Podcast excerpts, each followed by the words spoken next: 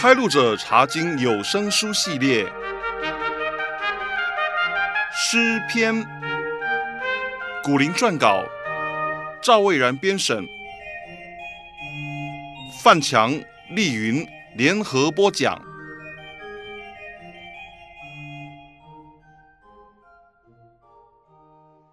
亲爱的弟兄姐妹，平安！我是范强，我是丽云，弟兄姐妹好。这次我们要来选读诗篇第一卷里面的第三十二篇。这一篇诗有标题注解，请丽云先读一下好吗？好的，诗篇三十二篇的标题注解写着“大卫的训诲诗”，这好像是诗篇这卷书里面的第一首训诲诗。对，在诗篇里面一共有十三篇训诲诗，训诲诗的意思就是。赐教训的诗，教导人要正直善良。不过，诗篇第三十二篇的内容不单单是训诲，也有诗人自己罪得赦免的见证，所以它也是一篇见证诗。那是作者大卫的见证诗喽？没错，奥古斯丁是神所重用的仆人和著名的神学家，他最喜欢这一篇诗。当他念的时候，情不自禁的就会流下眼泪。奥古斯丁年老的时候不能够起床，他就要人把这篇诗写在他床边的墙上。当他觉得痛苦的时候，他就念这首诗，然后就会得到安慰。范强，我看到在这篇诗的第四、第五和第七节的后面都有小字写着“细拉”，这是什么意思呢？细拉是提醒念诗的人，念到这里要稍微停顿一下，或者提醒伴奏的人在这里要转换乐器。那么我们等一下是不是就根据细拉的指示来念呢？其实除了这种朗诵的方式以外，如果根据诗人心目当中不同的对象，还可以有另一种朗诵的方式，比方说。在这十一节经文里面，一和二节是诗人向会众宣告，三到七节是诗人向神诉说，然后在八和九节，诗人顺从圣灵的感动，说出神的应许和要求。最后的十和十一节写的是诗人的勉励。我们现在根据这样的分段方式。轮流朗诵一下这首诗，好吗？好啊，我先开始。诗篇三十二篇一和二节，诗人向会众宣告说：“得赦免其过、遮盖其罪的，这人是有福的；凡心里没有诡诈，耶和华不算为有罪的，这人是有福的。”三到七节，诗人向神诉说。我闭口不认罪的时候，因终日哀哼而骨头枯干，黑夜白日，你的手在我身上沉重，我的精液耗尽，如同夏天的干旱。我向你陈明我的罪，不隐瞒我的恶。我说，我要向耶和华承认我的过犯，你就赦免我的罪恶。为此。凡虔诚人都当趁你可寻找的时候祷告你，大水泛溢的时候，必不能到他那里。你是我藏身之处，你必保佑我脱离苦难，以得救的乐歌四面环绕我。八和九节，神应许说：“我要教导你，指示你当行的路。”我要定睛在你身上，劝诫你，你不可像那无知的骡马，必用脚环配头勒住它，不然就不能驯服。十和十一节，诗人勉励说：恶人必多受苦楚，唯独依靠耶和华的，必有慈爱四面环绕他。你们一人应当靠耶和华欢喜快乐。你们心里正直的人都当欢呼。嗯，经过这么一念，这篇诗就更加清楚，也更加生动了。好，我们接着就来仔细查考这一篇诗。刚才我们已经提到过，这是诗人大卫最得赦免的见证诗，也可以说，大卫在这篇诗里教导我们怎样使我们的罪得到赦免。首先，在一和二节那里，我们看到诗人大卫对罪的说法，请丽云念一下经文。诗篇三十二篇一和二节，得赦免其过、遮盖其罪的，这人是有福的。凡心里没有诡诈，耶和华不算为有罪的，这人是有福的。根据旧约原文，就是希伯来文的圣经，诗人大卫在这段话里面用了四个不同的字眼来说到罪。这四个字眼是过、罪。诡诈和另外一个没有办法用中文翻译出来的字眼，在中文圣经是重复用了“罪”这个字眼。如果看英文圣经，就会看到四个不同的字，它们是 transgression、sin、guile 和 iniquity。这四个字有什么不同的地方呢？简单的来说，第一个字过 transgression。是指越过了神所规定的界限，也就是做了神禁止去做的事情。第二个字“罪 ”（sin） 是指没有打中目标，就像人射箭射歪了。也就是说，没有去做神吩咐去做的事情。对。第三个字“诡诈 ”（guile） 是指人的心思不正，有欺骗人的作风。另外，那个用“罪”代表的第四个字 inequity 是指一切不合理、不公平的行为。范强，为什么大卫晓得用这几个字来形容罪呢？你问的很好。我相信，除了有圣灵的教导之外，也是因为大卫认为他自己曾经犯过的罪，可以用这几个字来形容。圣经学者认为。诗篇三十二篇和诗篇五十一篇都是在大卫和八十八行淫被先知拿单指责之后写的。在撒母耳记下十一和十二章，详细记载了大卫生平中的这个大污点和神给他的惩罚。哦，原来是因为这件事引起来的。听起来你一定很熟悉这件事，那就请你扼要的说一下好吗？好啊，大卫王在位期间，有一天，他的军兵正在前线打仗，他自己却留在耶路撒冷的皇宫里小睡到黄昏。他睡醒之后，就在平台上散步，因为居高临下，他就瞧见拔示巴在洗澡。他被拔示巴的美色诱惑，就动了欲念，把拔示巴召进宫来同房。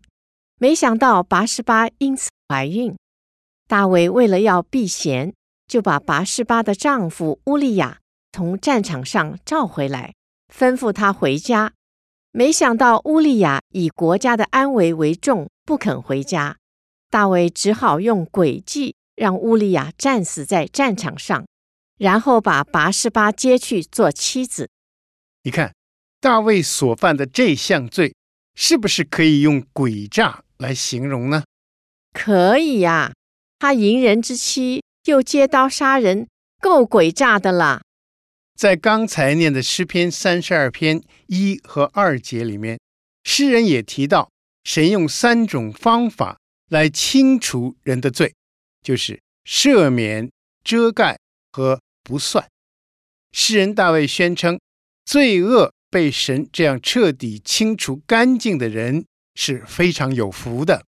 我觉得诗人的这番宣告有点像有位属灵长辈说过的话：“有主万事足，无罪一身轻。”没错，当一个人的内心不被任何事物控告和困扰的时候，确实是最快乐不过的事情。所有人间的宗教信仰里面，没有一个像基督徒的信仰这样。能够带给人被神赦罪的平安。嗯，如果用大卫的说法，基督徒真是最有福的人了。接着，在诗篇三十二篇三和四节那里，诗人大卫进一步说道：“人能够被神赦免罪过的关键是什么？”丽云，请你读一下经文。诗篇三十二篇三和四节：我闭口不认罪的时候，因终日哀哼而骨头枯干，黑夜白日，你的手在我身上沉重，我的精液耗尽，如同夏天的干旱。诗人大卫在这里暗示了，人能够被神赦免罪过的关键是认罪。什么是认罪呢？是不是说声对不起，我错了就行了呢？单单在口头上说我错了是不够的。认罪一方面是认同神对我们的指责，另一方面是愿意从我们错误的路上出来，回到对的路上。换句话说，认罪和悔改是彼此相关的。对在约翰一书一章九节那里，神也应许说：“我们若认自己的罪，神是信实的，是公义的，必要赦免我们的罪，洗净我们一切的不义。”所以，向神认罪的确是被神赦免的必要条件。在我刚才念的诗篇三十二篇三和四节那里。诗人大卫形容他闭口不肯认罪的时候，神在他身上的惩罚令他很难承受呢。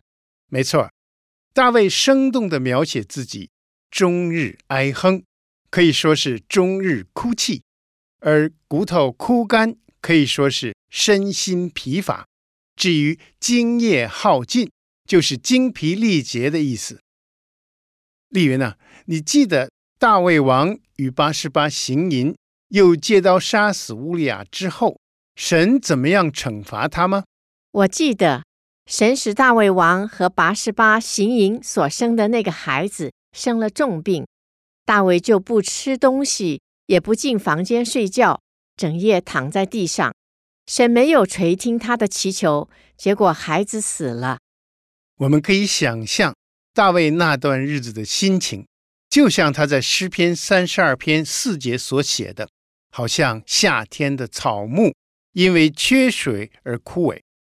从大卫的描写，也让我们看到，罪恶对人的身心灵都会带来很大的伤害。我想起主耶稣在世传道的时候，非常知道人的疾病，许多都是因为人犯罪而带来的后果。所以，当主耶稣把这一类人的疾病医好之后，一定会提醒他们说：“不要再去犯罪，免得后果更糟糕。”是的。接着，在诗篇三十二篇第五节，大卫就写到：“他后来向神认罪了。”诗篇三十二篇五节：“我向你陈明我的罪，不隐瞒我的恶。我说。”我要向耶和华承认我的过犯，你就赦免我的罪恶。诗人大卫形容他的认罪是非常彻底的陈明一切，没有一点隐瞒。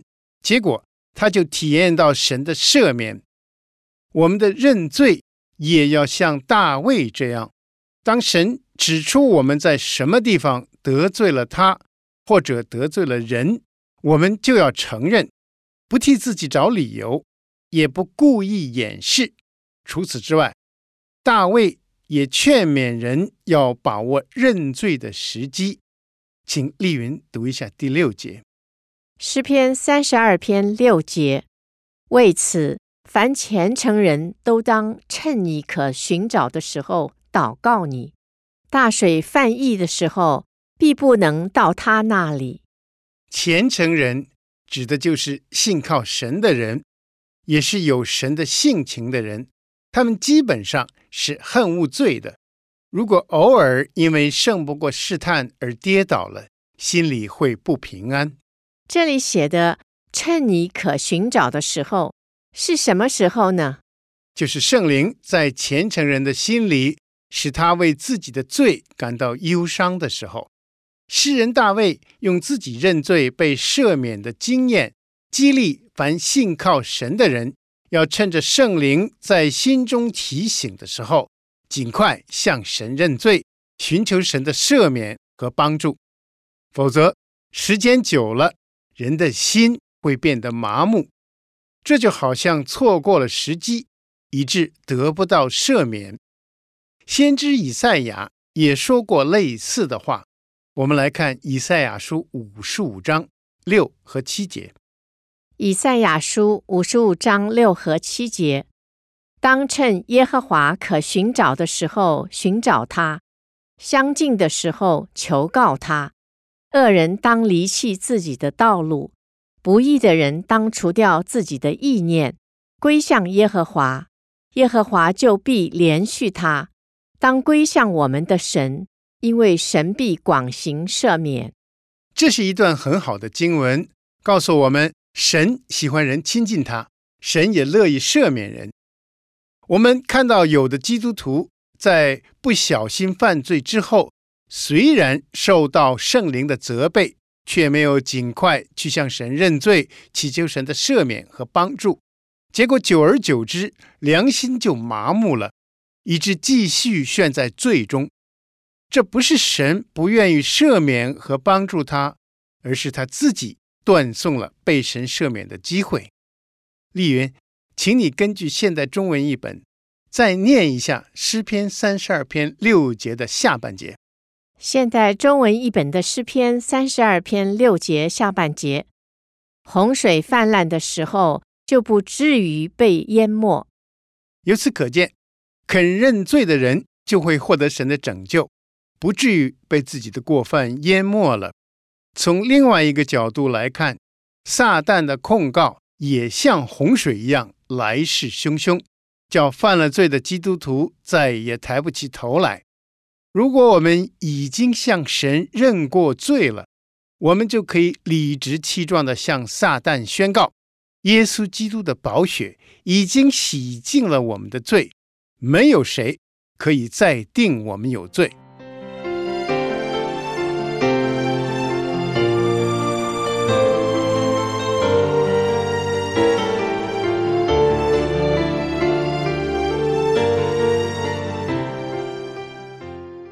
当诗人大卫向神认罪，也蒙神赦免之后，他与神之间的关系就大不相同了。请丽云接着读诗篇三十二篇七节。诗篇三十二篇七节：你是我藏身之处，你必保佑我脱离苦难，以得救的乐歌四面环绕我。大卫在还没有认罪之前，他需要面对罪带来的惩罚。那时候，他和神之间的关系是犯人和审判官之间的关系，他的心情是恐惧战惊的。而当他认罪之后，神就变成了他的藏身之处。换句话说，神成了他的保护者，他的心情是平静安稳的。就像这节经文所写的，他确定神会救他脱离苦难。以得救的乐歌四面环绕我，这句话比较浅白的翻译是：我高声歌颂你的拯救。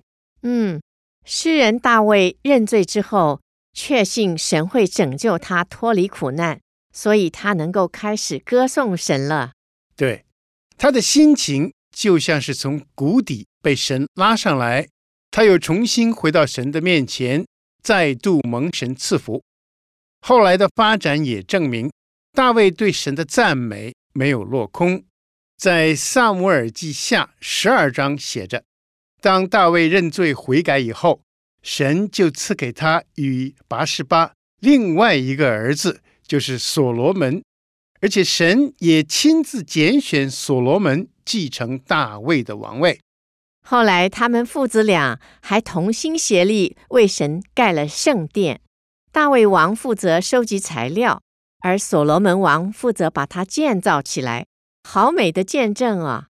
我们都知道，人与人之间如果有彼此得罪的地方，没有去解决，彼此的关系就会疏远了。类似这样，如果我们有什么罪没有承认，没有得到神的赦免，我们与神之间的关系也会受到影响。不过，我们很得安慰的是，神就像浪子比喻里的慈爱父亲，一直等待着我们回转。接下来，在八和九节那里，神透过圣灵向大卫说话。诗篇三十二篇八和九节：我要教导你，指示你当行的路；我要定睛在你身上，劝诫你。你不可像那无知的骡马，必用嚼环配头勒住它，不然就不能驯服。这是圣灵对诗人大卫说的话，也是神透过诗人大卫对信靠神的人劝诫的话。说到神非常乐意教导和指示我们什么是正路，只是很多时候我们不肯听从神的指示。定睛在你身上这句话的意思，就是说用眼睛来引导。看墙。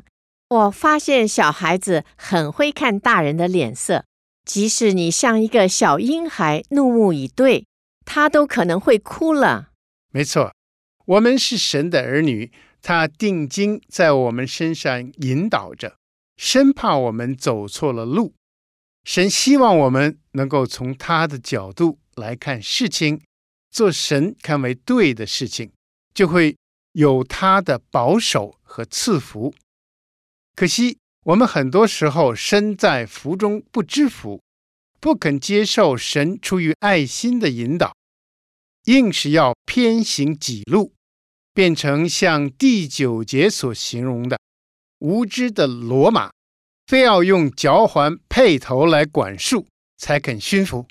其实，骡子和马被扣上嚼环配头是很不舒服的，对吧？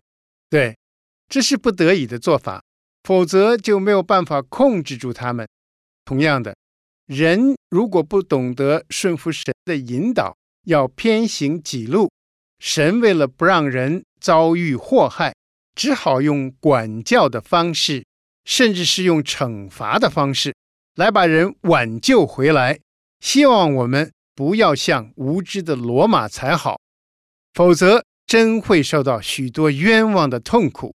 我觉得神的选民以色列人后来的遭遇就是很好的例子。以色列国在所罗门王之后就分裂为南北两国了。北国一开始就拜偶像假神，得罪真神耶和华；南国也好不了多少。还有两国的政治和社会情况都不讨神的喜悦。神派先知去警告他们，他们也不听从。神只好让他们尝到被掳和亡国的痛苦，为的就是挽回他们。是的，在他们亡国两千多年之后，神又让以色列复国了，这就充分证明了神的心意不是要毁灭他们，而是要挽救他们、复兴他们。所以我们要感谢神的管教，他因为爱我们才会管教我们。我们可要尽早悔改，才不至于继续受苦哦。接下来，在第十节那里，诗人大卫让我们看到，一人因为被神管教而受苦，跟恶人因为自己的罪恶而受苦是不一样的。诗篇三十二篇十节：恶人必多受苦楚，唯独倚靠耶和华的，必有慈爱四面环绕他。这里说到，恶人必多受苦楚，而且恶人受苦可以说是罪有应得，就像约伯记四章八和九节所写的：“按我所见，耕罪孽、种毒害的人都照样收割。神一出气，他们就灭亡；神一发怒，他们就消没。”这里形容恶人作恶。就像是在自己的心田里种下了败坏的种子，收割的时候也只会收到败坏的果实。丽云，你记得恶人的定义吗？记得，恶人是指不敬畏神的人，同时也是抵挡神的人，他们被撒旦利用去做害人害己的事情。对，神惩罚恶人的目的，正如约伯记所写的，是要他们灭亡消没。但是神对异人的心意很不相同。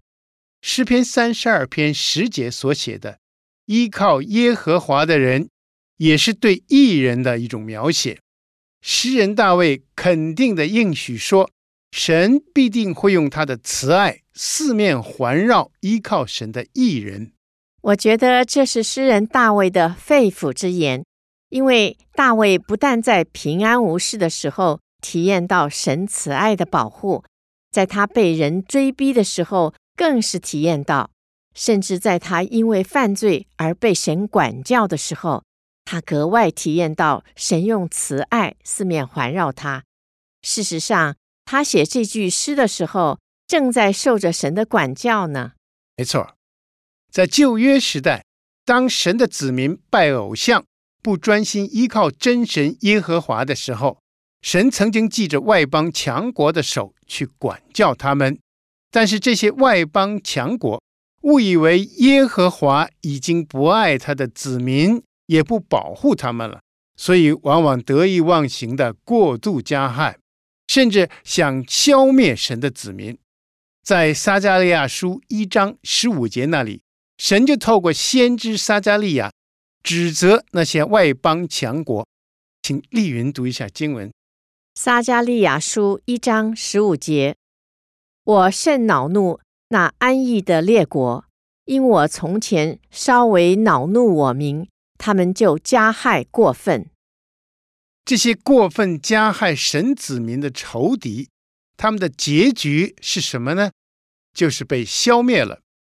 相反的，屡次被神管教，也屡次被别国欺负的神子民以色列国，非但没有灭亡，反而是越来越强盛。在那一片土地上所发生的事情，经常成为世界新闻的焦点。嗯。属神的人在被神管教的时候，神还用慈爱四面环绕他，这带给我们多么大的安慰呀！在这篇诗的最后，大卫用非常肯定又非常欢乐的心情来结束这篇诗。请丽云读一下诗篇三十二篇十一节。诗篇三十二篇十一节。你们一人应当靠耶和华欢喜快乐，你们心里正直的人都当欢呼。这里所说的义人和正直的人，都是指我们刚才说过的敬畏神的人和依靠神的人。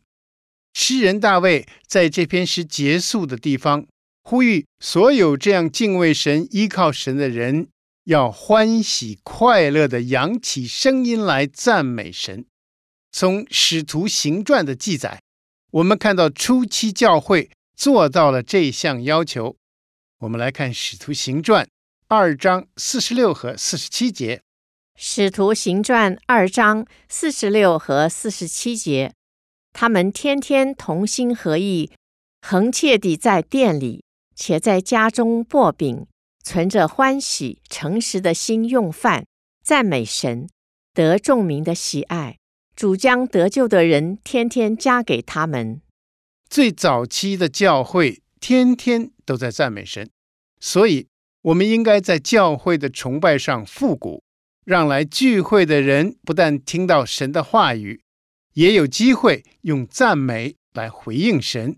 是啊，这是基督徒聚会的一大特色，真不能丢失了。